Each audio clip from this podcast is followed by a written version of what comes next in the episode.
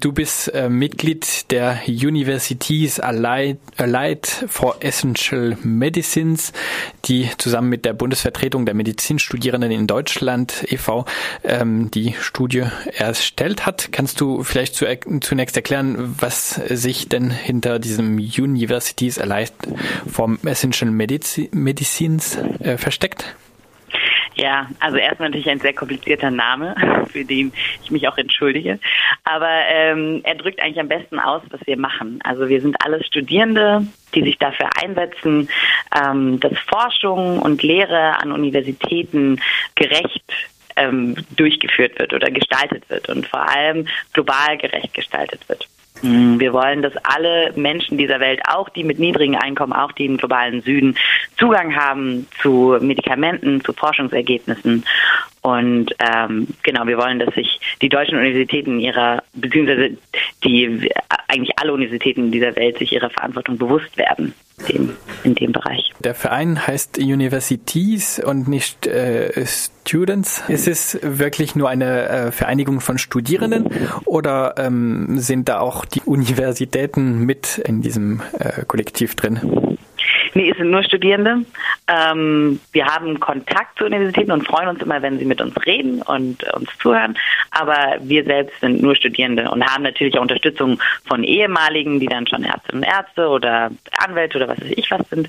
Aber ähm, die Aktiven sind alles nur Studierende. Kannst du vielleicht erklären, äh, was ihr unter Global Health versteht und welchen Sinn dieses, dieses Ranking hat? Ja, also Global Health ist ein sehr weiter Begriff, der sehr, sehr vieles ähm, beinhaltet. Aber im Prinzip bedeutet Global Health Gesundheit nicht ähm, auf das eigene kleine Land oder den eigenen kleine Region zu sehen, sondern ähm, mal global zu betrachten. Und da spielen ganz, ganz viele Dinge mit rein. Also da spielen Dinge mit rein wie ähm, Migration, ähm, genau, wie die derzeitigen Migrationsflüsse. Da spielen Dinge rein wie Epidemien und Pandemien. Ähm, bestes Beispiel ist jetzt vor kurzem Ebola gewesen. Da spielt aber auch mit rein, was für einen Einfluss ähm, Einkommen und was für einen Einfluss die globale ähm, Ungerechtigkeit ähm, im Wirtschaftssystem auf die Gesundheit der Menschen hat.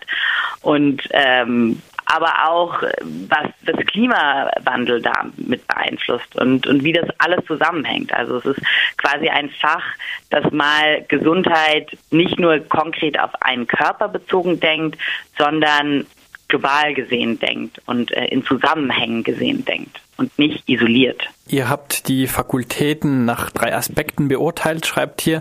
Äh, zum einen forscht die Universität im Bereich Global Health, besonders im Bezug auf armutsassoziierte und vernachlässigte Krankheiten.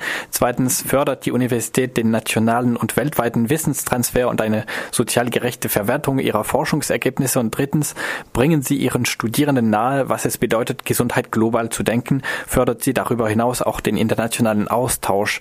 Ähm, die drei Fragen oder Aspekte sind relativ abstrakt noch. Ähm, welche konkreten Kriterien habt ihr ähm, aufgestellt, um die ähm, Universitäten untereinander zu vergleichen?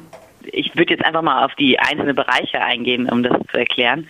Ähm, bei der Forschung sind wir konkret darauf eingegangen, wie viel Prozent der Forschungsgelder und auch wie viel Prozent der, der Publikationen ähm, speziell an armutsassoziierten und vernachlässigten Krankheiten sind.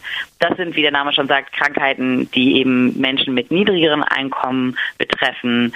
Ähm, hauptsächlich sind es auch Menschen des globalen Südens, aber auch ähm, bei uns. Ähm, und das dann in Relation gesetzt zu den Gesamtausgaben, ähm, die die Uni leistet für ihre Forschung und zu den Gesamtpublikationen, die die Uni macht in ihrem Forschungsbereich. Ähm, genau, das war so der Bereich Forschung. Beim Bereich Zugang haben wir geschaut, ob die ähm, Uni, also vor allem die medizinische Fakultät, denn Open Access unterstützt. Open Access bedeutet, dass ähm, Forschungsergebnisse für alle einsehbar sind. Also wenn da quasi ein Paper rauskommt ähm, bei einem interessanten Forschungsprojekt, dass man das auch lesen kann und nicht erst eine große Zeitschrift abonnieren muss oder 15 bis 30 Euro zahlen muss, damit man diesen Artikel lesen kann. Ähm, und auch, ob die Uni ihre Patente denn sozial gerecht gestaltet oder ob sie sie einfach nur profitorientiert verkauft. Da muss man sagen, ist Freiburg eine große Vorreiterrolle. Da sind wir ein bisschen stolz drauf. ähm, und der letzte Punkt ist Ausbildung. Und da haben wir konkret geschaut, gibt es Global Health Kurse, gibt es Austausch, ähm, werden Studierende ermutigt, sich über den Tellerrand hinaus ähm, weiterzubilden, ähm, wird ihnen ermöglicht, auch jetzt zum Beispiel in Länder des globalen Südens zu gehen als, als Auslandssemester oder für eine Formulatur. Und werden auch vor allem Menschen des globalen Südens wird es denen ermöglicht, nach Deutschland zu kommen und dann an unseren Unis zu forschen oder auch einfach ein Auslandssemester oder Auslandsjahr bei uns zu machen. Die Pressemitteilung lautet, Studierende decken Missstände an deutschen Hochschulen auf, Freiburg auch betroffen. Dabei steht die Uni Freiburg auf Platz 8 von 36 Universitäten im Ranking. Ähm, das ist gar nicht so schlecht, oder? Ja, auf den ersten Blick ist das wirklich nicht schlecht. Ähm, und da beglückwünschen wir die Uni Freiburg auch für man muss sagen, sie teilt sich auch den achten Platz. Sie hat sehr gut abgeschnitten im Bereich Zugang, ähm, also Open Access und gerechte Leitlinien, da war sie sehr gut. Wo sie sehr schlecht abgeschnitten hat, ist im Bereich Forschung. Da hat sie D bekommen, also die Note 4, weil sie da eigentlich so gut wie nichts forscht. Es gibt nur ganz, ganz kleine Forschungsgruppen zu jetzt TB und Malaria und eine ausgelagerte auch zu AIDS, aber sonst ähm, macht sie eigentlich in dem Bereich armutsassoziierte Krankheiten kaum was. Ähm, und in der Bildung ist sie leider auch nicht so gut abgeschnitten, vor allem nicht im Vergleich zu anderen Unis wie Heidelberg oder Würzburg, die da sehr große Vorreiterrollen einnehmen.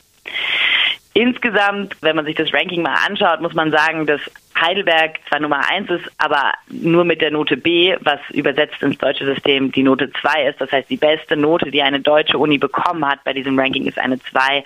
Und das finden wir schon ganz schön mangelhaft dafür, dass Deutschland sich so, also sich so groß darstellt mit ihrer Universitätenlandschaft und ihren Exzellenzinitiativen, das fanden wir schon ganz schön skandalös. Und äh, Freiburg mit einem C, also mit einer 3, ist dann natürlich auch jetzt insgesamt gesehen nicht super toll aufgestellt. Bis wohin gehen die Noten bei der Universität 36? Bis zur D minus, also 4 minus. Ein Ranking ist immer nur ein relativer Vergleich zwischen Universitäten. Ähm, wie sieht es dann aus, wenn man die Uni äh, Heidelberg, also Platz 1, im Vergleich mit dem, was aus eurer Sicht notwendig wäre ähm, an Global Health? Also was wir uns gerne wünschen würden, was es an einer Uni gibt, war das die Frage? Genau. Also Heidelberg ähm, hat ein Institut, ähm, das sich jetzt gerade noch Institut für Public Health nennt, ähm, aber es ist im Prinzip ein Institut für Global Health, International Health, alles was darunter fällt, ähm, das jetzt gerade ganz groß ausgebaut wird. Und das finden wir eine tolle Sache. Ähm, da wird, da werden ganz interessante Dinge geforscht. Es wird Studierenden ermöglicht, äh, dort Doktorarbeiten zu schreiben. Und ähm, sie haben ein unglaublich breites Ausbildungssystem auch aufgebaut. Sie haben Ringvorlesungen, sie haben ähm, andere Vorträge zum Thema eben generell Global Health, Globalisierung und, und Migrationsströme. Was wir uns noch wünschen würden, zum Beispiel von Heidelberg, wäre, dass sie ähm, ihren Zugang verbessern, also dass sie, was aus ihrer Forschung rauskommt, ähm, wirklich auch der Öffentlichkeit zur Verfügung stellen und sicherstellen, dass die Medikamente, die aus so einer Forschung rauskommen, auch allen zugutekommen und nicht nur den reichsten Fünftel dieser Welt. Was wir uns insgesamt für die Universitäten in Deutschland wünschen, ist einfach auch ein besseres Lehrangebot, dass wir Studierende besser vorbereitet sind auf unsere spätere Arbeit als Ärztinnen und Ärzte, dass wir uns unserer sozialen Verantwortung bewusster werden und uns dazu verholfen wird, auch mal über den Tellerrand zu schauen, auch mal kritisch nachzudenken, wie denn unsere Position in der Welt ist und wie wir ähm, eben die Ungerechtigkeiten in der Welt beeinflussen und verbessern können. Ähm, und das fehlt uns ganz, ganz stark.